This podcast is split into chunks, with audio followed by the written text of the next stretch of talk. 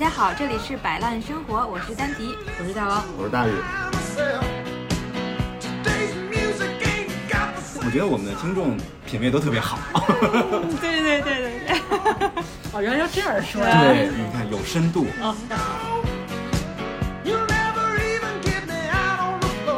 我觉得可能是因为我们两个没有承担那个特别繁最繁重的那个部分的工作，就是剪辑的工作。嗯，那新的一年你们可以尝试一下，也也可以不用。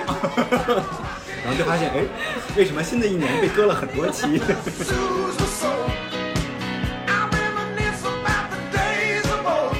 因为我对你们两个有信心，就是你们两个做出来的那个东西品质就还是在线的，所以我就觉得，哎，说呗，反正。说的不好，他们应该也能给弄，对他们应该给剪的还挺好。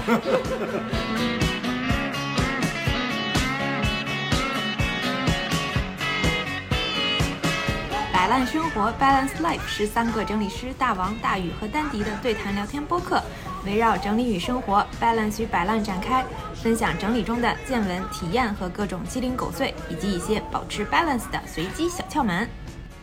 生日快乐！大家，我真讨厌，他又鼓掌，他还对着话筒鼓掌。看你怎么剪。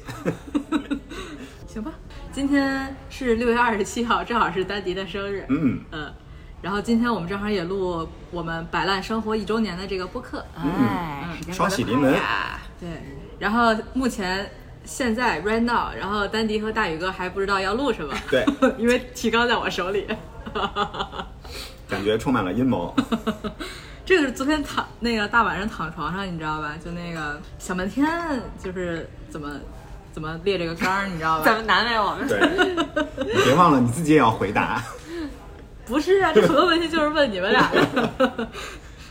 对，反正今天也是一期非常随机的播客，大家随便听一听，因为就是一周年嘛，然后有非常多想问两位主播的话。好，我们进入第一 part 了。怎么就变成一个访谈节目？嗯，在在我访谈之前，你们有没有什么要说的？没有。你问吧。快点，给个痛快。没事，反正剪也是我剪，你们嗯啊，没事啊。就是第一 part 的其实是关于我们三个主播的。就是昨天我在翻我的朋友圈嘛，因为我就记得最开始时候，我第一次跟宇哥见面的时候，宇哥就说他是一个非常不喜欢记录的人。就是他特别不喜欢看以前的东西，就大概是那个意思。然后，但是我喜欢，所以我就翻了翻那个，就是咱仨的那个时间线。嗯，因为我跟丹迪是二一年年初上课认识的嘛。然后其实跟宇哥，其实是我翻了翻朋友圈，是二二年的二月二十三号，然后宇哥约我线下见了个面，然后吃了个饭，聊了个天。所以我当时特别好奇，为啥宇哥要约我线下见面呀？哎，你们不是？你们不是在课上？不是，因为上课是二一年的年底，然后那会儿我是就是跟大怀见了面，但是我根本就还没有加宇哥的微信。哦哦。他那会儿你已经蹭过我的课了。对呀，但是你已经蹭过了呀。蹭过饭。蹭过课还蹭过饭。还没加微信。就是想采访为什么当时就是想约。我想不起，我想不起来。因为我觉得这件事特别神奇，就我觉得宇哥就是没想到在这这个事情上执行力特别的强，或者是说对于宇哥来说，就是跟别人见面这个事儿是一个特别自然的事儿。因为对我来说，就是跟别人见面是一个特别需要铺陈。嗯，对对，就是我觉得见陌生人嘛，就是没有没有，你连我的课都免费蹭了，你还还还号称自己还蹭了饭，然后号称自己是陌生人。就是我我记得第一次大王来特别好笑，是因为。我并不知道他上要要来上我的课嘛，然后那个是，我只知道他约了当天是我跟大怀在讲这个课程，然后就是大怀可能提了一句说可能想来北京的时候会见大王一下，然后结果就是他讲课讲到一半突然就说。去接一下大王，他找不着在哪。然后我就想啊，什么情况？这我也不认识啊！想我接谁呀？然后我就把大王接进来了。然后大王非常努力的，就是那天上完课之后还帮我，还给我们带了很多的吃的，你知道吗？带了很多那个新桥三宝的。点心什么的，因为毕竟没有交学费嘛。对对，然后就是上完课也参与了那个收拾战场啊什么这些，还有最后那个吃饭环节。对，然后最后吃饭的环节也都参加了。嗯，但是我其实跟他那个过程里边好像也没什么交流，因为他也不怎么讲话。对我就是非常认生。对，然后再加上我们那次吃饭的时候，有一个姐姐话特别多，就是她在的时候，大家都可以不用讲话那种。其实宇哥宇哥话也挺多的。把安妮喂吧，对啊，那所以那是头一年的冬天。对头一年冬天，哦所以就转转过年，然后突然有一天过完年对，然后哦宇哥就是加了微信，就是因为咱们当时就是开了有个线上会。然后宇哥加了我微信，然后就说什么改天什么什么见个面儿，然后我以为改天就是一个客套话啊，就真的改真的天。就改天隔天就约了是吗他？立马就约我了，就让我很真的我也我也不太记得。对一个社恐来说，你知道特别没有哦想跟职场上的改天不太一样。对，我以为就是个是客套话。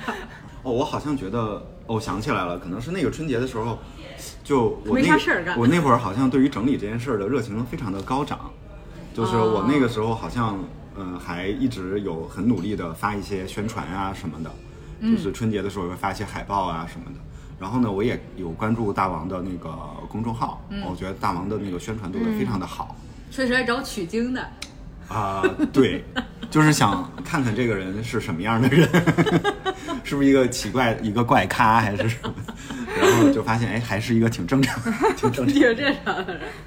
后来对对，因为我觉得那天特别神奇，就是因为跟宇哥本来只是约了个中午饭，然后后来宇哥又带我去了咖啡馆，我们俩我们俩一直聊到下午，都天儿都黑了，对，然后才走，天黑才。走的。嗯对，我没想到就就聊的时间还挺长的，嗯就挺神奇的可。能那个时候就是希望做一点事情，然后就希望能认识一些志同道合的朋友，然后呢能看看，呃，或者说给自己找一点灵感还是什么的，就是怎么能让这个事情继续往下走吧。我觉得可能大概是这个想，可能是这个想法。可能是啊、但是结果最后只约了大王一个人。我好像也，我那会儿好像也不太认识什么协会里的人，对吧？我不知道呀，所以当时大宇哥约我的时候，我还挺惊喜的，嗯因为毕竟还是见着除了大华以外第二个男整理师，嗯活的、嗯立体的，唯二的，对，所以就很神奇。好，进入第二个时间线，第二个时间线是我在翻朋友圈的时候，其实就是。六月份的时候，就是六月二十二号的时候，其实就是咱俩跟大宇哥碰了面，哦那是你跟大宇哥第一次见面。对对对对。所以宇哥为啥当时想见我们两个人？啊，是这个是我邀，是不是吧？是是咱俩应该要去的吧？哦，那是咱俩也要去的。，嗯对，应该是吧？这是个什么？六月二十二号是个什么日子？你能描述一下？就是咱们那天去吃的铃木食堂，哦，那不就是去年的五天前？哦六六月二十二号哦，那也在也在这附近，而且对对吧？嗯，对对，然后当时咱仨也是约了，然后也待了好久，聊了一下午。对对对对，从吃饭然后聊到楼上的楼上咖啡厅，对，被人家嫌弃嗓门大，嗓门大，声儿太大。对对对，说我们这是一个安静的地方，嗯请你们请你们离开。结果我们并没有离开。够久。对，然后那次其实是咱仨第一次碰面。哦，嗯，那个是不是延续了我们那个二月份四个月之后延续了二月份的什么话题呢？我忘了。我也忘了，其实我也忘了，反正就是那是咱咱仨第一次碰面，就是我只记了这个。然后好像是在这个过程里边是说要录个播客吗？好像也不是，也不是那个是那个，其实应该是后话了。对对，那应该是后边了。哦那可能就是见个面认识认识。对对对，嗯，对。然后，so，那下一个问题就是宇哥见到丹迪，俺的大王第一次的印象。你看，这个就是那天大怀来的时候问大怀的那个问题。哦，是吗？对啊，大怀来的时候，然后问的就是大怀跟丹迪第一次见面，但那那那是那天是第一次，啊，第一次对面对面，哦，面对面面基，嗯嗯，但这个就让你回忆当时，就是你印象中的我们和就是现场遇到的我们的感觉有什么不一样？你不许说我比照片瘦了。这个这个大怀已经说过了，第一印象哦，我想想啊，宇哥说全忘了，确实没啥印象。现在脑海里都是现在的印象。对，这一年以前的事儿，我好像记不太清楚。那你说说现在吧，就是有没有有没有一种对比感？就比如说，可能以前跟现在的这种对比感有什么不一样吗？哦我觉得大王是一个很很统一的人，他以前都忘了，哪来的对比啊？就是我觉得他是一个，就是大王是一个，就是看起来就很好笑，但本人也有一点好笑的人。稍等，我接个电话。好吧，回来。哦，嗯，那宇哥对丹迪的印象有没有？还没说完呢。哦，还没说完呢。但是我我是后期才发现大王是社恐这件事儿。啊，哦，我其实已经被锻炼出来了。至今不懈。就是我一直就是很怀疑这一点，我觉得他只是不喜欢那个人，对，然然后后发展出来的一个策略，就是说 就跟改对待一样，就是很讨厌这个人，又不能把鞋摔到他脸上，就只能说我社恐，你看我的脸跟鞋底一样长。这个事儿好难解释啊。就是嗯，这是我对大王的印象。我觉得我不好笑呀，你不觉得我变我真实的当中是一个特别严肃的人，严肃认真且正经。我就记得活泼，什么严肃紧张是吗？团结团结活泼是吗？好吧，好吧，好吧，其实是一个又严肃又紧张的人。又松又紧，你这到底是怎么回事？松你那儿吧。好吧，那说丹迪的吧。丹迪，哦，就我觉得特别不不一样的就是丹迪，怎么丹迪就特别不一样？丹迪是看起来你你你觉得他是一个，就是你记得我们有一次在那个亮马河旁边儿，嗯，然后他我觉得就是看着他那一身装扮，就你就感觉其实你是在东京的某一个地方，啊就他特别日系，嗯，嗯，但是呢，他是个段子手，其实我是德云社毕业的。就是这个我觉得特别的冲突。就是我看他，我就有时候会想起那个了不起的了不起的麦瑟尔夫人，你看过那个美剧吗？嗯看过就是那个感觉，哦，我还真没看过。嗯特回去看别特别有趣，对哦，好的。对。然后他就是 很受用嗯 晚上天天每天量量胸围，胸围腰围的那个。嗯，就非常嗯，大概就这样吧。晚上回去把我的那个长袍、什么扇子、醒目都拿出来。宇哥那儿有陈浩的。好吧，那这个问题就反过来就问咱俩，就是你还有还有还有没有印象对宇哥的第一印象，或者是这一年的这种改观？印象的变化，嗯，第一印象到第第一年的印象，大宇，大宇给大宇的印象也挺从一而终的，没有反差。然后 我觉得没有什么可说的。对，好像一杯完了，水尴。尴尬了。而且而且而且而且，大宇是咱们这边普通话最标准的。我不服，跟两个北京人在一起，我不服。哎，这个这个这个播这个播客的那个口音全靠大宇在抬。普通话担当，我是本播客的普通话担当。这我倒没想到。我觉得宇哥就是从我最开始认识他，因为他那会儿不是在 K 还当过主持人人什么的嘛，就感觉他是一个特别正的人，哦，就那种特别正哦派，就，那种那种劲儿的人。结果见到他现在这样，就也是个谐星特。别歪是吗？对，就是是挺挺谐星的，而且而且我感觉他就是面对大众的那个形象和跟咱们私底下待的形象，就是还挺反差的。哦，就是跟他们待其实还挺放松、挺沙雕的。嗯。对嗯，然后而且啊、我觉得我我觉得那个大宇在我想象里边，可能还是就是没见之前啊，就可能会比较给我感觉会比较商务，就是就是我总是有那种穿着西装的感觉，那是曾经的他，对，但我也没见过，嗯。我也没见过，嗯，而且那次主持不是在线上嘛，所以其实也没见过真人嘛，嗯，所以就是在我脑海里印象可能就是会穿着西装或者衬衫出现的人，对或者或者讲话会非常商务，很对客套，对，或者对对对，就是改天再说，就是改天再说。对。对，就是职场上的改天再说那种。嗯，而且当时我以为宇哥的衣橱里边大多数都是衬衫和西服，早都没了，在我第一轮断舍离的时候就已经所剩无几。了，对，而且我觉得宇哥比我想象中的要佛系，我不知道是不是跟他逐渐的那个脑袋上点儿多了 点儿越来越多，头发越来越少。就感觉他他的内心非常的平静，你没有什么东西能给他激起波澜的感觉，哦，哦这个也很受用，我觉得这是一个挺好的状态。啊这挺好的，好吧，这个是我觉得就是对宇哥的这个印象，就是就就是感觉其实有反差，就在我看来宇哥是有反差就，是那个表情包都行可以，没关系？好吧，其实这个就是第一盘儿，第一盘儿你看就聊了这么长哎时，间，好，嗯，然后对，其实第一盘最后一个时间线是七月八号，七月八号其实是咱们在大小咖啡哦第一次录哦的试录的第零期。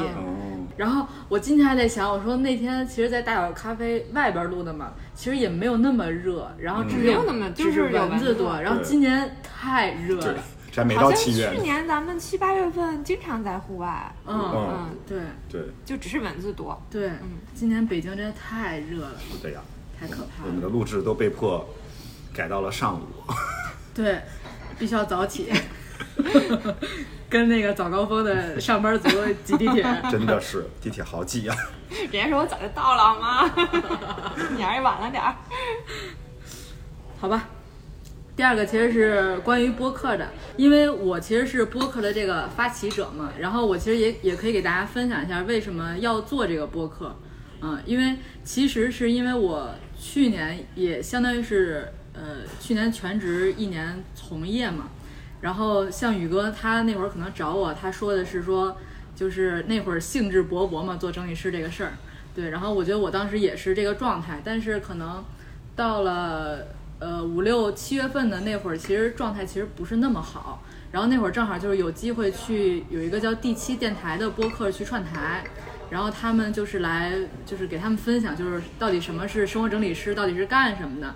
然后正好那两个主播他们是大厂的人，所以当时他们会觉得就是这个职业其实很好，很多人需要，但是就是教育的成本特别的大。嗯，所以因为他们在探索播客这件事情，所以他们当时录完那天就建议我说说你要不要尝试做一做一档播客，嗯就是通过播客的形式让大家去了解整理师这个到底是怎么一回事儿。嗯对，所以我当时就觉得说，哎，那播客这个事儿，因为我跟我的好朋友犀牛，我们可能在二零年就做过播客，所以整个流程都跑下来了，然后我也会剪，就是所以我觉得这个事儿它，呃。推动起来非常的快，然后也嗯。特别好执行，嗯。所以我当时就觉得说，哎，其实跟宇哥聊的挺好，然后我跟丹迪我们是搭档，我觉得就是咱仨应该是有一个很有意思的这种嗯。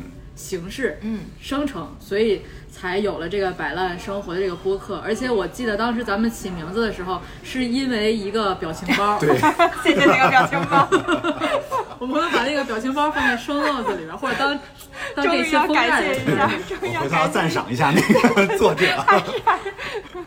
对，因为他那个表情包就是其实就是 balance 和摆烂的意思嘛。对对对对对，然后后来就是，我记得是宇哥当时是在咱们那个大小咖啡外边，然后嗯大家想着想着想着，然后突然宇哥就说是摆烂生活，然后大家觉得哎这个名字挺好的，然后一拍即合，然后就做了这个事儿。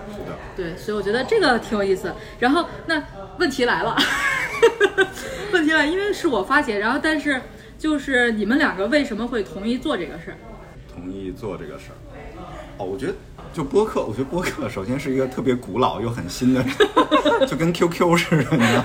就 只有在我在在我在我小的时候会用，然后中间就消失了，然后现在发现，哎，小朋友也都在用，就跟播客一样，就是我很年轻的时候会听，然后呢广播，电台嘛？对，然后中间的时候就好像有别的媒体可以取代它，然后现在就发现，哎，小朋友又都在听，小朋友是我吗？对，就以大王为代表的小朋友在听，然后就觉得这个好新鲜呀，就是嗯，反正就聊就行，是很？年轻，对。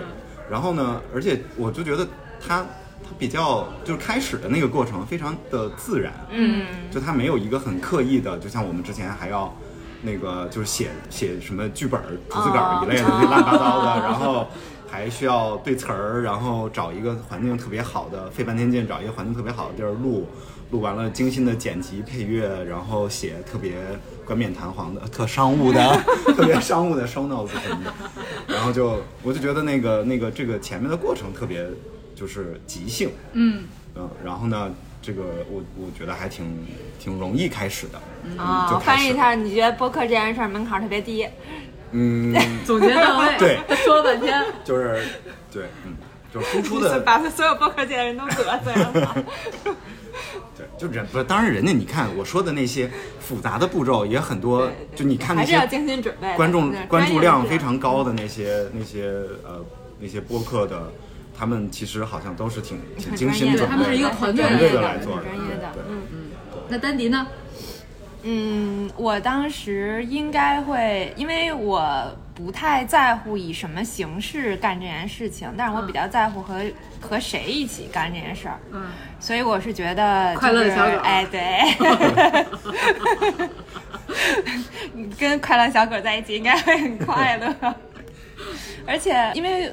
大王是之前录过播客，我是没有录过，但是我是在之前也会听，但是我听的播客当时啊，一般是那种比较，呃，内容就是比较密集的，郭德纲，不是，除了郭德纲之外干货啊类的，吧？对干货类的或者文化类的或者嗯。是什么，就是它会有很很密集的知识输出。当时我很可能比较担心的就是我没有办法做到像人家那样，嗯就是因为我脑海里面的播客都是那样密集的知识输出型的，所以我当时最担心的就是没得说。对，嗯，或者说就是不够精彩，或者不够那个就经过精心编排的那种。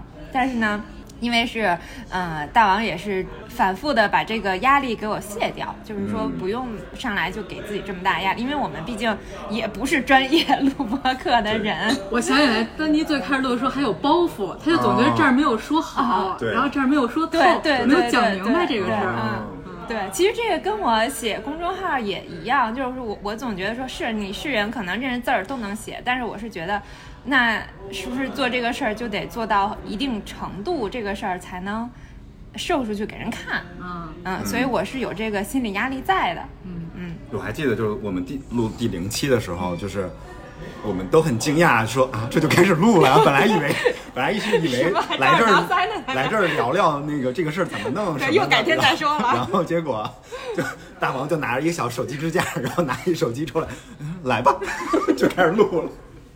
对，而且其实我们这一年就很多人很好奇我们这个录播课的这个设备问题。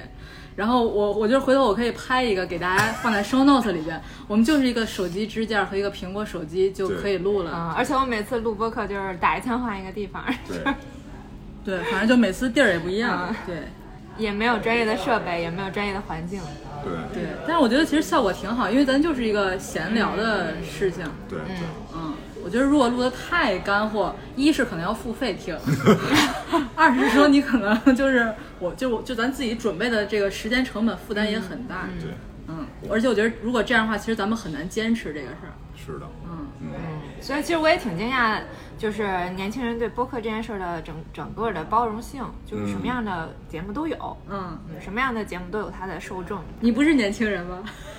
我我还是一个，我今年五岁，我 今天五岁，今天五岁，今天五，今天五于五岁，岁，昨天还四岁。真的是，OK，那下一个问题是，就是因为后续其实，因为咱们持续了一年嘛，然后我记得就是有时候我可能都想不起来该录播客了，或者咱们可能要马上可能要发了，然后我觉得就是丹迪或者大宇哥其实就会在群里边提醒该录播客了。我觉得不管是当时疫情我被封在楼里边，还是宇哥被关进去那个 做那个什么修行嗯啊，然后或者是可能咱们出去玩儿，但是其实咱一期都没有落过。是的呢。对，然后我就想问，就是你们为你们没有想过要搁一期吗？就是为什么能够持续坚持这个事儿？哎，也不是谁一开始说要周更来着啊，我，幸亏没有周更。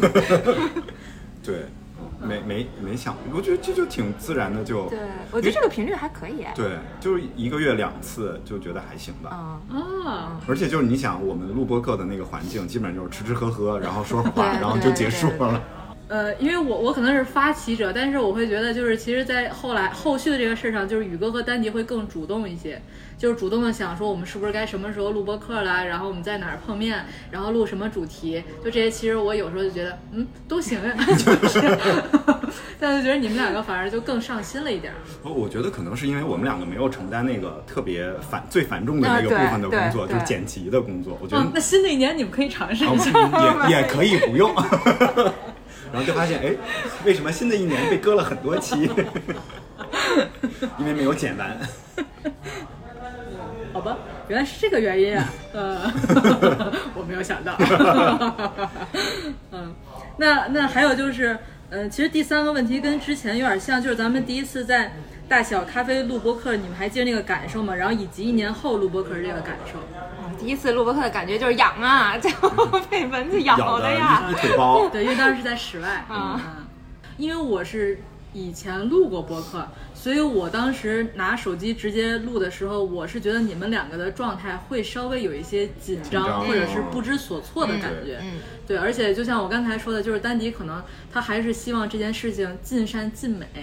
对他会有这种预设在，嗯或者说他希望听众能够听得更完整一些。嗯对他会有这种心理压力在。然后宇哥没有，但是宇哥就是我，我发现宇哥真的是这一年，就是他可能就是呃没有我跟丹迪就是接触的整理的服务多，嗯但是他有很多的见解。嗯就是我觉得这个是不是通过，比如说你正念对正念，然后或者是 其实可能有很多来找你咨询，或者你身边的客户，然后嗯那个，然后才会有这么多感受，还是说这个真的跟年龄阅历有关？因为我觉得其实到现在来说，我们现在呃可能到后期想主题的时候，有有时候我们会卡点，嗯。然后有时候会不知道去聊什么，嗯。对，但是我感觉每次发几个话题，宇哥就都能找到一个切入点，我觉得这个很神奇。嗯，我觉得我其实也是原来也是一个挺尽善尽美的人，就跟丹迪是挺像的，就是我会比较在意这个呃质量什么的。但后来我觉得是因为我对你们两个有信心，就是你们两个做出来的那个东西品质就还是在线的，所以我就觉得哎说呗，反正。说的不好，他们应该也能给弄了，对他们应该给剪的还挺好的。开始掐人中了，我开始掐人中了。所以我就我就觉得这个事儿对我来说没有那么没有那么紧张，嗯，就这个我我我觉得是对于你们的信心，然后变化肯定还是有的，因为原来第一期我记得我们就录了半个小时吧，三十五分钟还是什么的，时间还是挺短的，反正当时就是因为大家第一次录、第一次碰面就是来做这个事情，就是聊的比较散。对。就那会儿大家没有哦找到，砍掉了砍掉了砍掉了很多，哦。就是大家还没有找到那种就是播客到底该怎么录，嗯或者是说怎么录完是一个完整的，嗯就那个其实是没有的。嗯，嗯，不过后边我就感觉是其实挺挺自在的一个过程，就是后面我们有主题了嘛？对就是有对有每期要知道要聊什么。了是吧？嗯，对而且我觉得后期就是咱们三个人形成了一种默契，因为我们每一期录制的地点不一样嘛，对所以会导致可能比如周围突然声音，周围人的声音变大，然后突然可能有一些杂音，然后大家会默认就先停止不录，等这个声音过去，我们再接着录。我觉得这个这个默契现在是在的，经验在增长。嗯，对，真的是。嗯阿丹呢，就是还没有什么感受。就是你，你现在你现在录录播客其实就比较从容，而且我觉得咱仨因为都是讲师，其实本来就是对于说这个事情就是要不断的去训练或培养，或者是擅长的。嗯，对，所以你们有没有觉得就是录播课这件事情，在有其他地方方面能够帮助到你们？有没有一些影响？肯定有啊，就是说，因为我们在这个过程中也不断的积累其他方面的经验，嗯。所以在就是输出或者是讲话这方面肯定是有帮助的。然后还其实还有就是，因为我们越来越知道这个播客我们到底要达到一个什么样的效果，嗯然后包括我们想就是后后面也有主题了嘛，所以就是讲起来的话就会比较的轻松，嗯然后也知道彼此的这个这个风格到底是什么。嗯嗯，就听众朋友可能不知道，我们最开始的时候是每一次坐在桌子前面的时候才才开始说我们这一期要录什么，然后才想出一个主题来，然后才开始录。后期就其实也是最近这几几期吧，也就是三四三四五期的样子，我们才开始。在那个确定了主题之后，会列一个大概的提纲，嗯，就是说我们可能能想到哪些哪些内容可以聊一聊的，就先列一个内容，但也仅限于一个话题。对，但是这样其实就能保证我们不会聊得太飞。嗯，对对。所以其实我们我就一直很享受的这个播客的风格，就是即兴的那种感觉，嗯就是没有一个很限定的框架。嗯然后呢，你可以比较，其实思维是可以稍微发散一点儿的，就可以聊的聊的面儿也比较多一点儿。嗯，我觉得这个挺挺挺愉快的。嗯，其实每次对我来说，录播客的这个时间对我来说，对我自己是其实是一个休休息时刻，嗯就是是个 treat。嗯，而且尤其是每次我们都会选咖啡馆啊 什么这种地方，心灵马杀鸡，对对。灵魂提取器。对，你买了吗？后来？没有 没有，买了肯定闲置。人在客户家还见着这个，啊，不是那客户家那是硬的，我说的那是铁丝儿的那种。哦。啊，就那种有弹性的。那一个一下买仨，十块钱仨。真是，我给做一个你铁丝儿给你缠一个，嗯，所以对，就是每次还挺还挺期待的，嗯对这件事情，嗯，不是不不是一个任务就必须嗯完成的一件事儿，嗯好的，那下一个问题是，就是录了一年的播客，有没有什么印象最深刻的事情？Everything，这个可能大家想一想。全忘了。全忘了，印象最深。我我可以先说一个印象最深的，就是咱们第一次在那个亮马河的那个大圆亭子录制的时候，点星巴克，小哥找到了我们，对我们那个留的地地址，地址就是什么亮马桥河边大圆亭子，然后小哥竟然找到了，对，这个是我印象特别深刻。啊后来我们第二次的时候，第二个小哥也找着了，还是你的定位定的比较准，因为那个河边全是大圆亭子，每个都长得一样。对，篮球场旁边的大圆亭子，嗯，这个是我觉得特别有意思的事儿。A few moments later. 好，这题你们可以先想一想，我觉得我们可以先过下一道题，反正我可以把它给接上。嗯，下一个问题是有没有特别喜欢的一期播客内容？哦，这个我先说。我有一个那个，这这三期应该是连着的，就是有一期是疗愈，哎有一期是礼物，还有一期是纪念，这三期好像是连着的，我记得。嗯我觉得这三个一套，是嗯啊，是我觉得本人比较喜欢且推荐的。嗯，而且那个练就和礼物还是疗愈跟练就，是连着同哦，一同一天录的。天录的，好像是。而且就是嗯。第二第二个录的那个，就是大家就是状态特别好，比对。第一个内容好，嗯。就感觉是那个话题引起来之后，像打然开了。后就打对开了，然后思路打开了。对我也喜欢疗愈那一期，嗯，就是我我今天早上来的路上还扫了一眼，嗯。看了一下，发现那个，哎，我就想到了那一期，我觉得哎挺有意思的，嗯。嗯，有意思点在哪儿呢？摸草，我操！跟植物对，说话。有一个 有一个疗愈的点是摸摸摸树。对，大家如果不知道是什么梗的话，可以回去再听一次。欢迎欢迎回去推荐推荐大家听一听，因为这个我还重复听过呢。嗯，啊，我也是，我也是疗愈那期是特别喜欢的那期，嗯。因为我老记着宇哥说那个在哪儿就背着那个小竹筐那个，啊，在大理嗯。背竹筐买菜，啊。我特别想去背小啊，竹筐。我印象特别深的是是礼物那期，大宇说有一次圣诞节 party，然后有人送了他一个体重秤，对。我觉得这个礼物实在是太不然后他给。他给踢回去了，巧 如何对待不喜欢的礼物？对，大家也可以去回听那一期，非常有意思。那大家有没有觉得呃没有聊好的内容？有没有哪期觉得没有聊好，还可以再聊透一些？嗯，我是觉得有一次咱们不得不在线上录的那个，那个是因为形式问题，就是因为在形在线上形式，我可能因为我不太习惯，所以我会下意识或者或者是习惯性的去就是接话，或者是我我在这边就嗯，我会想告诉你们是我听见了或者怎么样，嗯但我觉得那样就听起来好像挺打断对方说话的。就是我要是听播客的话，我也不喜欢，就是比如说主持人或者某一方总在那儿嗯嗯嗯，这不是捧哏该干的事儿吗？对呀、但是但是我觉得就是频 比较频繁，因为可能线上这种形式对我来说，因为是看不到的，所以呢，我会想让你们知道我是听见了，所以我会下意识的嗯，对，或者这样。我忘了那一期录的是什么我。也在想，好像是好，因为吧因为是线上，好像是囤货吧。哦，好像是囤囤货吗好像对，是就是因为就北哦京疫情特别紧张的时候，困困在家里对，所有人都都在家里面。嗯，那其实嗯啊，你要是以后嫌那啥，我就给你剪掉就行，我就是懒得剪。多麻烦呀！好吧，呃，我们尽量不不那个分开录啊，嗯，因为现在还能吃吃喝喝。对对对对对。其实我觉得当时咱们有一期聊特别尬，就是呃前期我们聊有一期聊咨询，哦，就当时其实是一个我们希望必须传达给大众的这件事情。对。但是那期聊特别干，就是当时可能都凑不成一期的那种那种感觉。而且那个是录完了一期，又录的第二，对好像也是连着录了两期对对对，嗯。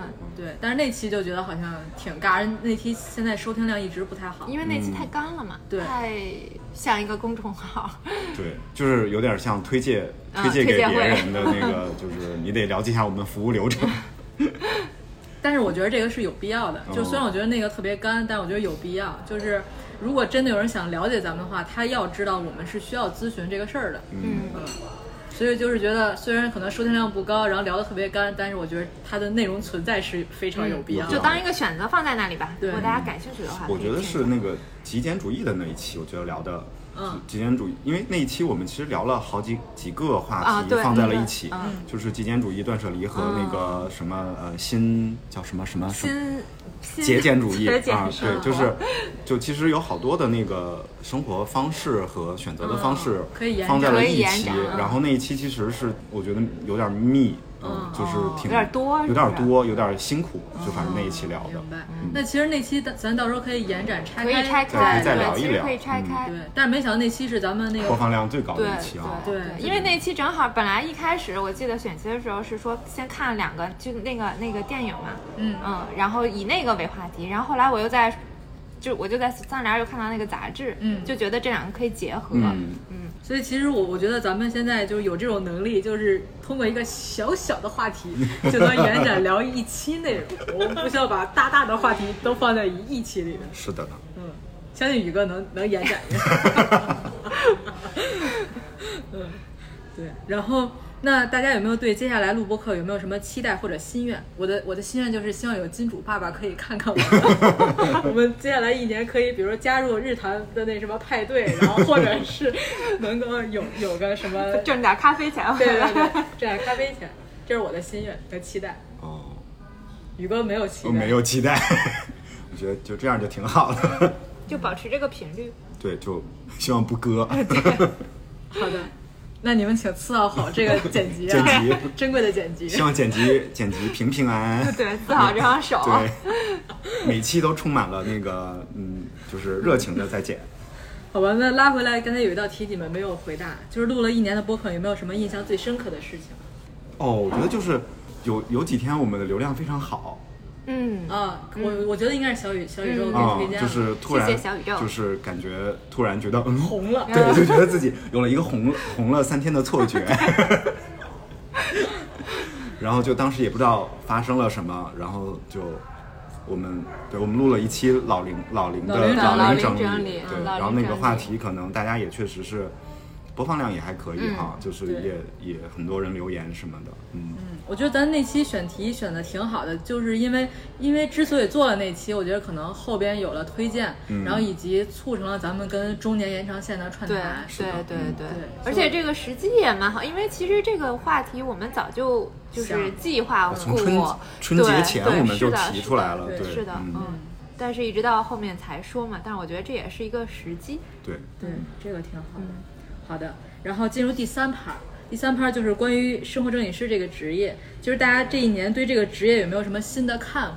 嗯，我可以先说，你先说嗯我先说，因为这个是我 写的问题，所以我我大概有一些都想了一些。我觉得可能最开始从业的时候，我把自己想的太高尚了，就是可能。因为确实可能生活整理师跟大众的整理师有一些不一样，就是他可能非常的定制化，非常的个性化，然后非常的私人化，所以我当然我觉得我们是非常珍贵的一一一批人，嗯。但是就是在前期可能接触到有需求人来找我的时候，我我自己端的姿态太高了，嗯。但其实那会儿其实自己也没有什么太多的经验在，嗯对，但是其实在这一年不断的去。呃，从业然后去经历的时候，我会发现，其实我会把自己还是站在，就不管我我我是生活整理师，还是收纳师，或者是保洁，我都把自己落在我就是一个服务业的从业人员。嗯然后你有需求找到我，其实我第一还是做到是倾听，然后看看能我通过我现现有的这个经验能不能够帮助你解决这个问题。嗯而且我觉得我这一年最大的感受是说，当然可能还是没有挣到钱，就是这个是这个是确实没有办法的。但是我会觉得这一年就是接触到的客户，呃，客户都非常 nice，我觉得可能真的就是同频吸引。就我跟丹迪吸引来的客户，就是对我们都非常好，而且对我们非常的信任和肯定。然后以及他们后续会不断的给我们反馈，就比如一个月、两个月，甚至半年之后给我们反馈说他有哪些改变，然后感谢我们，然后我会觉得哇塞，孩子长大了，就收入就完全就不值一提了，就是这这种这种感受是非常强烈的。因为像年底咱们录的时候，我不是 难过的哭了吗？但是我觉得就是。这个今年这半年，我反而是对这个职业非常的有信心，就是觉得这个是可以继续做专，然后甚至是干到老，就成为一个专家。但是我可能之前也跟你们说过，我可能下半年开始就还是先回到互联网，先去保证收入的问题，然后慢慢的去做这件事情。所以我反而把心态放平的是说，我不要像以前那么着急，就以前是非常着急的一个状态，像去年可能非常焦虑、非常抑郁，然后然后甚至是非常摆烂，然后但是现在就是属于那种就是心态放的特别平，然后整个人就非常的真的是非常 chill 的那种那种感觉，然后以以至于像大家也知道，我上半年我我跟丹迪我们还去了厦门，就是出去玩儿，我都我以前都会觉得我不可能浪费一分钟一秒钟去干其他的事情，但是我现在就会把自己放得很开，就觉得就接受这个事儿到来，那我就接受它，想做就去做，而不是说还去就是非常顾虑说，呃，我这个事儿还没有干，我不能去干这个事儿，嗯对，就是这个这个心态变化是挺大的，就这半年变化特别大，就这种感觉。对，这个是我可能这一年对这个职业的这一个新的看法吧，或者是是自己对于自己从业的这个新的看法。嗯，说完好痛快呀！你们两个呢？因为其实我还挺期待宇哥的回答，因为我觉得宇哥可能这一年更多的时间放在的是正念冥想相关的。嗯。嗯，因为我记得当时宇哥有一次说到，就是说可能呃正念它，比如说每周它都会有这种固定，它其实是比较能够积累的。嗯。但是整理这个它就是不确定性太大了。嗯，对，我我感觉我跟整理的缘分有点浅，嗯。就是这件事儿是我一直，其实我最开始做的时候，我觉得它的那个对我的呃影响，对我生活的影响和人生的影响，其实挺大的一个事儿，就是包括对我跟父母的关系啊什么的，这些影响都是挺大的。嗯，然后我也是我当时在寻找了那么多的，就是可以尝试的事情里边，就决定要花时间和精力来做的一个很主要的事情。嗯但是后来我我我跟大王有同感，就是当时我确实也是给自己的定位可能有点高，嗯。呃，因为从自己的工作背景啊，或者是人生经历来讲，我就会觉得，呃，他还是就是有很高的价值的。然后我觉得可能把自我看得也比较重，嗯。嗯，然后呢，就嗯，所以在前面的很多呃工作的过程里边，其实是也拒绝掉了很多的机会，嗯然后呢，也没有，其实也没有特别努力的在寻找其他的机会，就是我这个过程里边也有点儿就是比较散养，嗯。呃但是我也相信，其实就是缘分这东西吧，有时候就是你你你如果真的是你跟他有缘分啊，他可能你不需要特别努力的特别努力的做些什么，他可能自然而然的就会找到你，嗯然后这个事儿可能就比较自然的就发生了，像我们录这个播客似的，就是我们其实是从一个特别，我觉得是特别那个呃放松的状态开始的，然后它就是很放松的状态持续下去。我们也没有求说我们这个播客可以大红大紫，对吧？对然后就是做成什么多大的一个多大的一个流量什么的，但是希望有金主爸爸。对，但并不矛盾啊。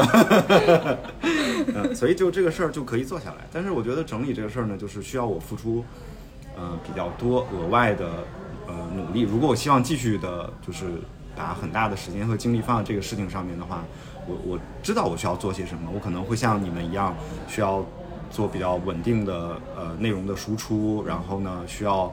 呃，做很多的铺垫的铺垫的工作，然后宣传，然后希望别人给我介绍一些客户什么的。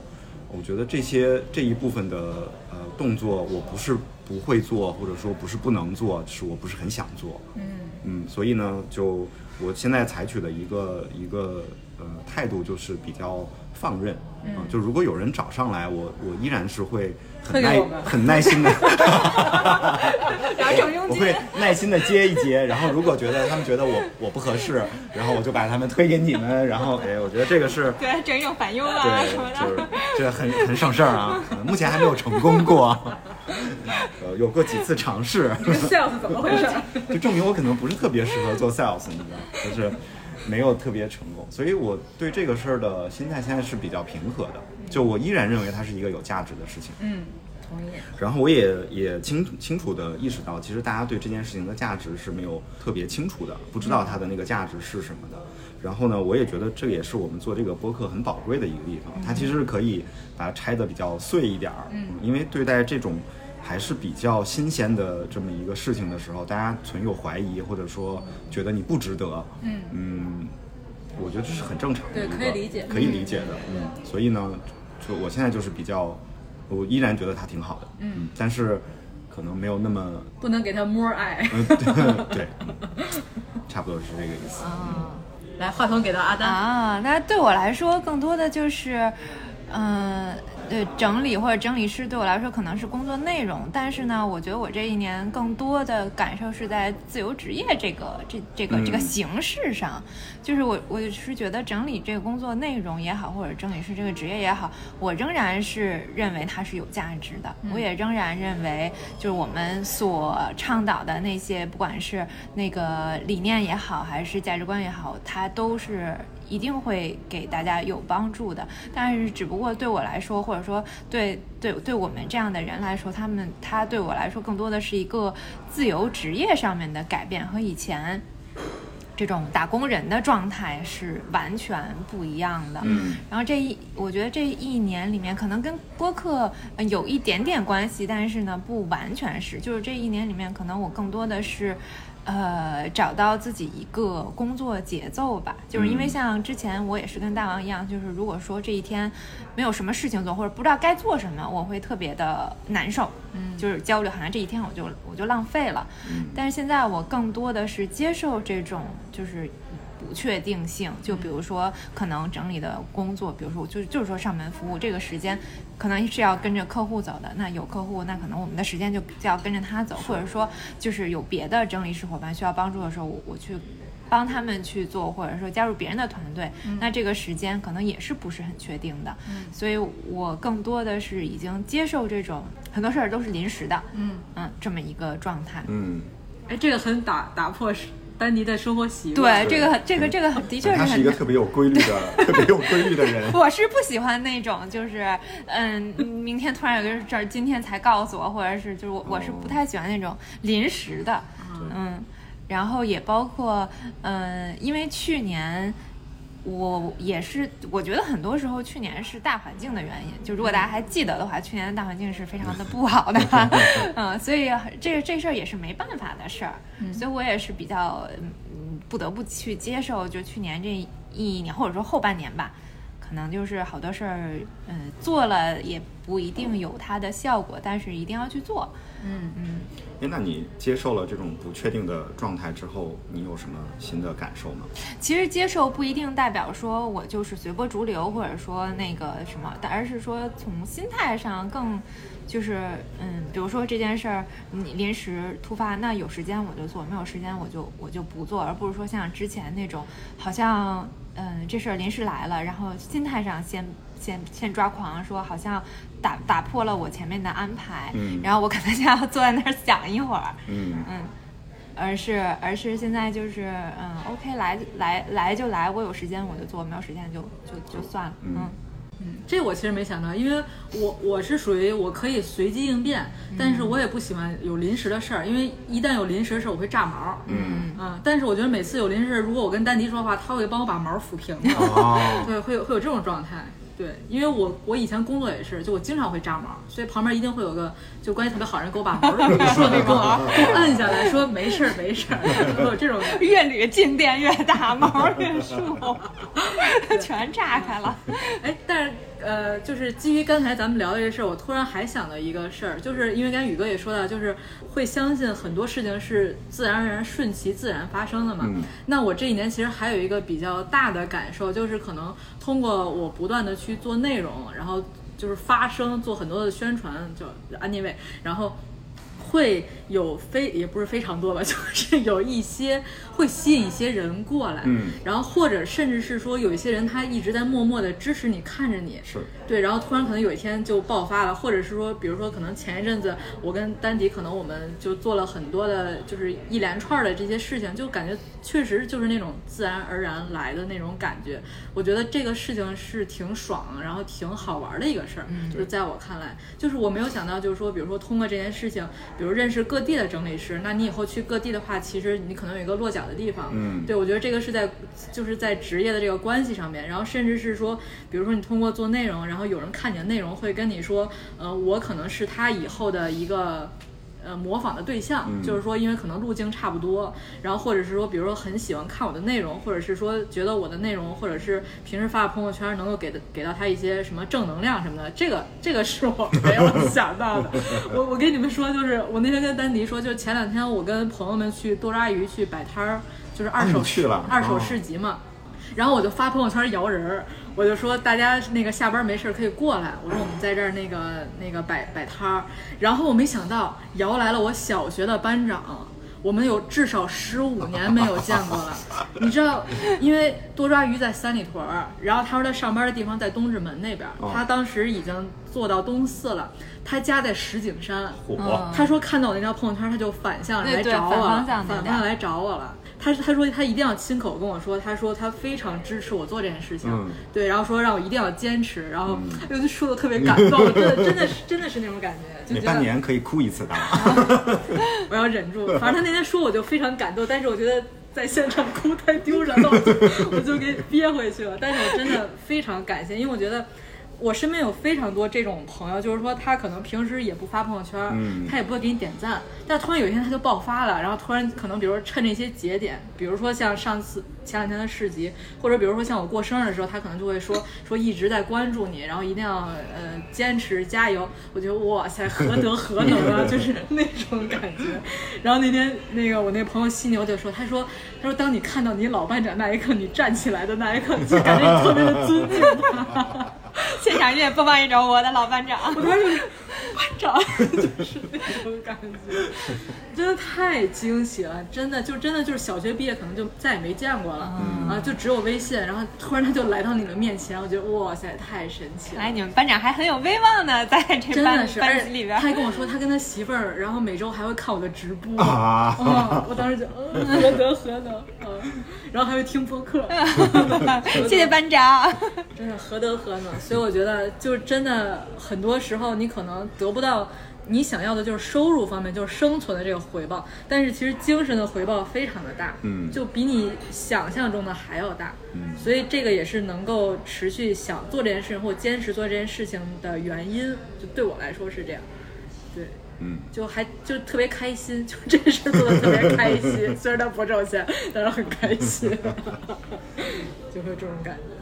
我不知道你，因为其实丹迪也是，我记得上次我们在老人 station 那个图书市集不是做分享嘛，然后丹迪有一个小红书的粉丝哦特意来找他，哦，真的呀，嗯，哦所以我觉得这个真的就是自然而然的，嗯，嗯，所以现在我们很多就是来找我们的客户也好，学员也好，可能都是多少更多少了解了一点点我们，对对。嗯，然后主动找过来的，然后也有通过播客来找我们的，嗯就真的是这样，对对对，嗯挺感触的。嗯，然后我还有一个小的，也不叫变化吧，就是播客从跟播客有点关系的。嗯，就是现在我在听播客的时候，我都会多少再注意一下别人别的主播是怎么讲的，是怎么说、怎么怎么表达的，别人播客是怎么录的。除了听内容之外，可以，嗯，非常多多多注意一下别人的那个表达。你没发现日坛日坛公园就一定是有一个主播在捧哏的吗？火，我就喜欢这个角色，好家伙，这家伙。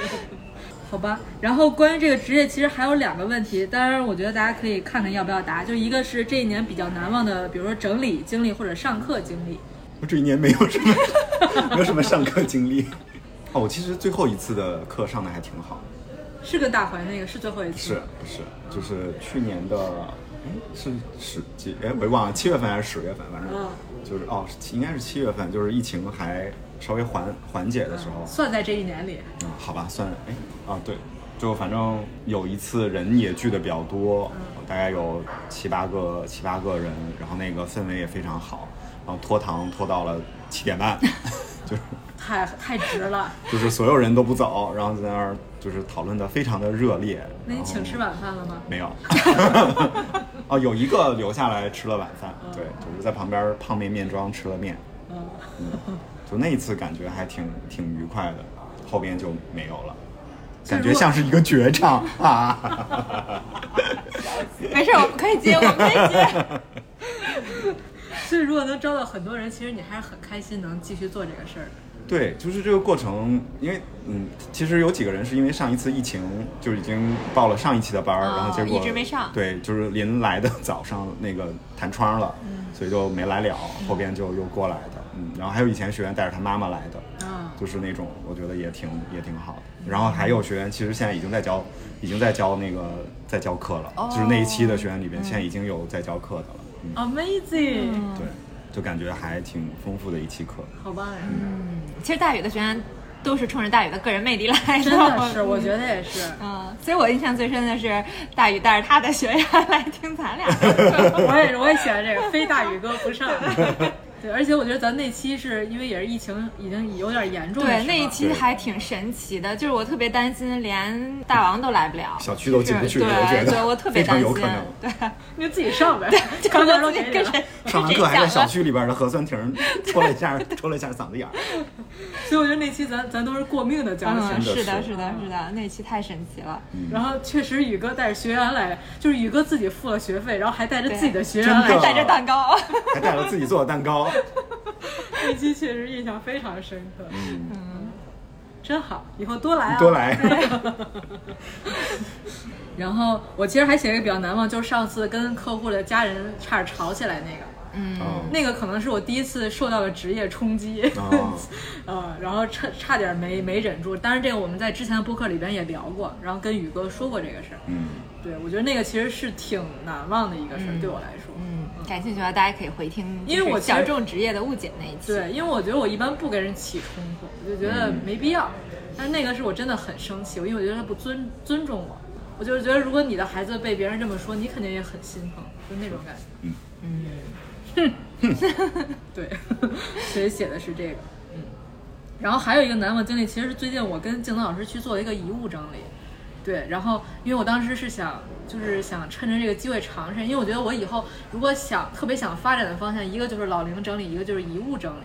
因为我特别还是想做这种强链接性的，嗯但是因为我又是一个其实是一个哭包，所以我很害怕自己有点控制不住。但是那天确实没控制住，就是在客户就是可能拿到一个物品就非常的有就感情的时候，然后在镜子老师安慰客户的时候，我在后边也在抹眼泪，真的还挺难的这个事儿，就内耗特别大。其实那天做了不到三个小时，但是我那天下午回去就开始一直在睡觉，就非常的累，嗯可能得缓了个一两天那样。嗯对，但是我觉得这个事情是非常有意义的，就是因为我觉得我们很很多时候，像我们经常会说，我们为什么有时候会做陪伴式整理，就是说，甚至说我们这个其实更倾向的是陪伴，就是因为很多人需要勇气。那我觉得遗物整理就真的更需要勇气做这个事情。对，所以我当时那次就是还印象比较深刻。然后，呃，关于售后整理师这个职业，最后一个问题，其实就是想问大家对这个职业是否还有什么期待？宇哥是没有期待，随遇而安。期待。嗯，当然，也可能是这个问题问的不好，或者你们可以把这个问题改一改。哦，我希望有更多的人能了解这嗯个，了解这个这个职业，或者说生活整理这件事情，它的价值。嗯，我觉得其实秩序感这个需求是挺基础的一个需求。嗯，就是很多人的生活，呃，如果你生活想过得去，其实这个秩序感的这个需求如果得不到满足，是很难实现你的那个生活品质的那个要求的。嗯，但是呢，可能在这个比较，我我觉得比较繁忙和纷繁的世界里边，大家想要建立起这个秩序感，其实不容易的，是不容易的一个事儿。嗯，然后呢，它也是很多就是你发展其他的那些让你感到幸福的事情的一个基础。但如果你这个部分其实如果没有做到的话啊，我我是感觉，嗯，不是很容易的啊。那我也希望有更多的人能看到，就是我们我们，嗯，然后也能发出对我们发出一个邀请，就是能走到你的生活里边去，嗯，帮助你陪着你能做，就是做一些，嗯，做一些事情。好，嗯，好，换阿丹。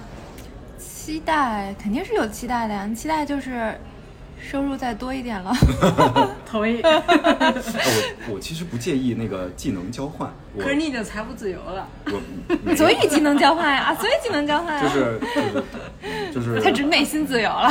内心自由，财务可能不见得，对，财务可能他属于对，他，现在属于挣多少吃多少，喝粥也行。靠着露水活着也可以。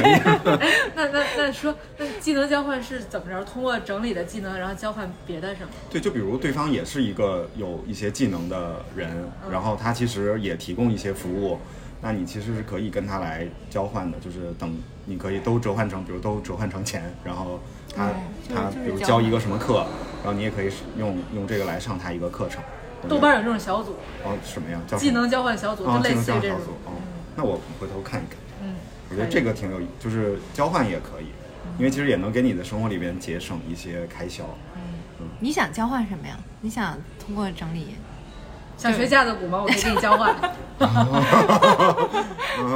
等我那个开始上合气道的时候，你可以跟我陪练。啊，那可以，那可以。我没有什么特别的，就是大宇什么都会，这这这他什么都会吗？啊也没没有没有么可以 offer 给他了。没有没有没有，差很多。做饭你也会，肚皮舞会吗？肚皮舞不想学英语你也会。我认识几个，其实认识几个特别厉害的肚皮舞老师，哦，那完完全没有想学过哎。，你没有想哦？对你之前不练过吗？就是你带我们看演出的那个，嗯，那是那是算现代舞现代舞吗？现代舞，现代舞嗯，觉得现代舞还挺酷的。对，我们现在不在不怎么在开课，已经开启了世界巡回演出的之路，好棒呀，活过来了。已经忘记了我们 还要可以可以上课这件事儿，提出抗议，好吧，那阿丹的期待呢？除了收入说了，收收入 没了，多赚点钱。收入是落在落落落在实处的。就有的时候，其实感觉大家不接受你的这个服务，或者说你的这个价格，我其实觉得比较失落的一点就是他可能不认可你，就压根儿就没价，压根儿就没有接受这件事情的价值。对他不认可这个价值。嗯，所以这个我我有的时候会觉得有点失落。所以我，所以其实这个就通过收入这点，那那肯定是要这个市场再大一点，或者再成熟一点，嗯或者说我希望大家更能够有时间，呃，来想这件事情。嗯因为我觉得现在目前可能一线或者是一线城市，因为我们总是说可能三三四五六七八线城市的人可能更意识不到整理，但是其实我们现在一线城市的情况就是大家都太忙了，那可能没有时间想这事儿。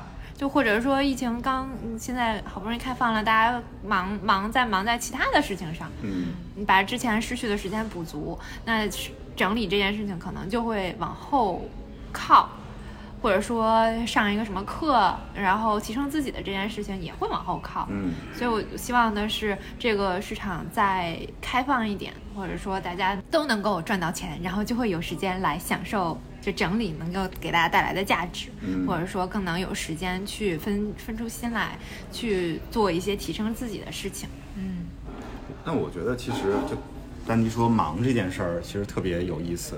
就我觉得整理其实是可以让你变得不那么忙的一个事儿。嗯嗯，就是它是一个让你从一个比较繁忙的状态里边解放出来的这么一个工具。嗯，所以就是有一点儿先有鸡还是先有蛋，就是你要不要停下来，从你的那个就是这种很多时候是没有觉察到的这种繁忙的状态里边，把自己给摘出来，可以看一下自己的生活到底是处在一个什么样的状态里边，然后这个状态是对自己是否有滋养的一个状态。嗯，然后呢，你愿不愿意为此做出一些改变？我觉得其实整理这件事儿是可以带给大家很多的这方面的是体验的。嗯，因为我发现最近哈、就是说最近这段时间哈、最近这几个月，好多整理的需求都是跟搬家相关的，所以我就觉得是因为嗯。这个这个搬家这件事情是在最近集中爆发的时候，就可能之前的那个一直没有条件，就往后拖拖拖，一直拖到今年嘛，才集中搬家。然后包括现在马上就要到暑假了，所以暑假可能也是个搬家的，本来就是搬家的高峰期。嗯所以我我就是觉得，如果说能够更多的回归正常的话，那会有更多其他形式的这种就是需求也会出现。对，我觉得刚才宇哥说的那个事儿，就是我比较感触深的是，因为比如说像我们接触无锡的大怀，然后甚至是我去沈阳，呃，见到我们沈阳整理师丹亚，其实他们的反馈就都会说，可能很多人，其实我们自己也能感觉到，就很多人他在买一个东西的时候，他还是希望有得到一个实物，嗯。对。但整理这个东西，因为它看不见，它是一个无形的，或者是说他得买了这个服务之后体验过，才能够看到这个东西到底是什么。嗯。所以他没法儿对那个东西有想象，所以他无法评估这个价值所在。嗯。所以这个也是我们很难去说服或者是说去传播的一个事情。嗯，而且我们这个服务其实回购率又不高，就是它不像一个 像保洁服务那样，你可以每周每周什么的做一次这种的回购率，其实对我们这个单价又比较高，因为它又很密集，对客户的要求，无论是体力的呃情绪的那个那个冲击，其实都挺大的，所以其实我觉得这个服务确实做商业化来讲是挺困难的一个，就是我觉得我们是选择了一个比较难的。呃，道路道路，然后也选择了一个比较比较有挑战的服务品类，但是宇哥说这个复购这个事儿，我我突然觉得我可能这一年还有一个大的变化是，可能最开始我们毕业之后主打的是不复乱这个事情，但是我现在会觉得说它不不可能不复乱，就是它这个它这个宣传的太绝对了。对对，因为我觉得大家通过比如生活状态的变化，或者当下的这个变化，你一定会乱，但是它不会乱成以前那个样子，是的或者是说我们帮你搭建好系统之后，其实你收的很快，对，但是乱是以它其实就是一个正常的状态。我们自己在家平时，比如我做手工穿串儿，它它当下那状态就是乱的，它是没有办法的。所以我觉得就是这个宣传的点也禁锢了我们，就在我看来是这样。所以我现在基本上不会再拿不复乱这个事情作为宣传的点哦。对对对，其实我我我觉得这个可以连着一开始就是大王说他的变化是，可能最开始从业的时候，他对自己的这个架得太高了，嗯就把自己架得太高了。其实我我觉得跟这个也有关系，因为一开始我们会觉得这个事儿，因为它价值非常，我们是认可这个价值的，是认可但是呢，我们会把这件事情好像。设了一个很高的门槛儿，对就是说，如果你不不认可这个价值，或者说你不准备出很多的钱、时间和精力来，你就干不了整理这件事儿。但是我现在是觉得，嗯、也不一定。嗯，对我，我是觉得说，你有一有十分，你有一个小时，你就能干十一个小时的事情；你有一整天，就会能干一整天的整理。我觉得这个现在对我来说，它是一个更灵活的事儿。嗯，对但我我觉得这可能是基于你比较已经很对这件事很熟练的一个啊，对对，其实也是，就是像刚才大王说自己一开始，或者说大宇说一开始自己也拒绝了很多的机会。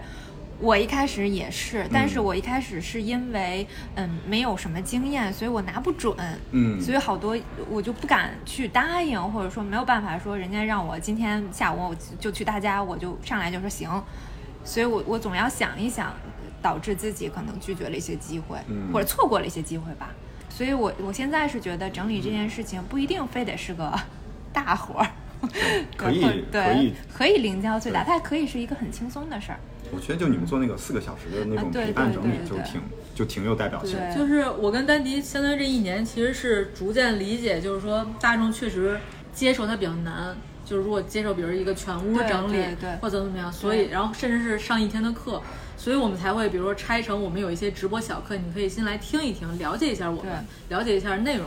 然后呢，服务的话，你可以只找我们做咨询，然后我们出了方案，你可以自己试一试。那如果你试试的过程当中你遇到了问题，觉得你还是不行的话，你可以再来找我们。嗯然后或者是就像我们拆成了四小时的这种陪伴式的包，所以我们都是说可以，它有非常多的组合，你可以选择任意一个你能够支付得起价格的来体验。因为我觉得他找到我们，他一定是想尝试的，但是可能还是他觉得他无法感知到这个价值到底有多少，然后我不想付这个，那我们就给你一个。你能够付得起的，你可以先去试一试。对我觉得这个是我们这一年变化挺大的一个事儿。能屈能伸的，那 能屈能伸，真的是。对，然后那最后说一下我的这个期待，我这个期待就是希望，呃，新的一年，这怎么感觉像过年的似的？新的一年就是能有更多的，呃，机会能够让我们去不断的为这个职业发声，为我们自己发声。就是我嗯希望有更多可能大流量的平台或者是合作方可以找到我们，让我们有机会去多尝试做一些事情，让更多人去知道我们。这个是我特别想做的。嗯，对。希望让大王忙起来。好，对对对对对，好，就是我们在录这期的时候，其实我们小宇宙是一千零五十三个听众，嗯，对，然后大家有没有想对听众说的话？毕竟我们有一千多个听众了，哇、wow,，amazing！我都没想到，一年积攒了一千多个听众。嗯，如果你们没有对他们想说的话，马上他们就取关了，马上就剩五百个了。我先说吧，你们先想想。我想说的就是，如果你听了这期话，请你在评论区里边打个卡，让我们知道你是活着的。对我们希望不是被送来的粉丝。希望你不是僵尸粉儿。然后，如果你你有什么想对我们说的话，或有什么问题，然后或者是有特别喜欢的哪一期，都可以告诉我们，我们可以在这期做个抽奖吧。大王手串儿。大王手串，可以啊。大王手串儿，或者说我们也可以抽我们的那个呃线上课的优惠券儿，嗯，给五张，给五张，真棒。给五张便宜一百块钱。然后手串儿，我回头发评论区里边儿，评论置顶里边儿大家抽一抽。好，嗯那你们有什么想说的吗？你先说吧。什么说完说完了说完了说完了呀啊，你说了啥我说了那么多呢，大家评论区走起来。啊？这些就是对啊，你让就是你你让听众干了很多事儿，我错了，我错了。你没有对他，你你你这不叫说话，你是给听众们下达了很多的命令。就完了，那那最后一句话，感谢你们的关注。真客套。我听着你的，我听着你的。我觉得我们的听众品味都特别好。对对对对对，哦，原来要这样说呀。对，你看有深度，然后有广度，有耐心，嗯，愿意听我们在这个闲言碎语里边偶尔偶尔能有一点儿，能偶尔能有一点深度什么的，是吧？嗯，夸完了。哈，夸完了，没有 命令下达吗？没有命令，你们你们愿意取关就取关，我相信你们不会做出这种这种事儿的。好的，啊，谢谢所有关注我们，还有就即使没有关注，只要听过一期的，我觉得都是我们的听众。嗯。对，我觉得都是很感谢大家格局，打开，对，但是如果你们动动你们的发财的小手，关注一下我们就更好了。嗯，但是其实还是我我还是挺挺意外，因为可能一开始我也没有什么预设啊，就是所以还是挺意外，这一年能够得到这个一千多个听众的垂青。嗯，嗯，订阅了我们，并且没有取关，留下来的这一千一千多的听众，然后可能每一期的话都会有一定的收收听量，我觉得还是挺意外的，对我来说，嗯而且就是常常是，尤其是那个播放量比较好，就受到关注的那几期，经常是我点进去的时候，就会显示有几个人也在听，在听嗯也在听，就我觉得这个是对我来说特别的意外和感动的一件事情。我也挺喜欢看他们在评论区留言的，然后回复留言什么的也挺有意思的。你看你不下达命令了吗？大家多留言啊。啊，我没有，我没有。嗯，好，可以啊。好的，那在节目的最后，我下达最后一个命令，就是小宇宙呢开通了赞赏功能，一两块都行，大家听完了给我们赞赏一两块一块，块两块都是爱。对，一块两块都是爱。一周年一周年了，能不能听听了一年了，能不能赞赏一一两块的？这个功能是一个新功能才有，对是吧？大家也可以试验一下这功能好不好用。真是，万一它不好用呢？你们就剪出一剪出一个 bug 来。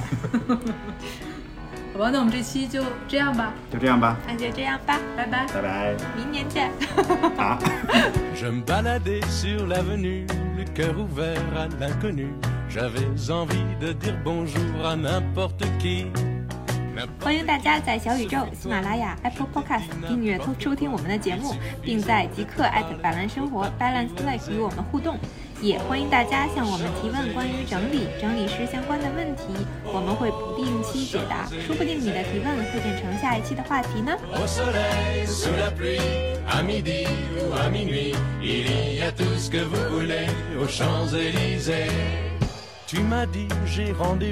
dans un sous-sol avec des fous qui vivent la guitare à la main du soir au matin. Alors 所以那个他可能是不是会要问，接下来会问你那个新的新的一岁有什么有什么感想之类的。没什么感想，我今年五岁，我能有什么感想？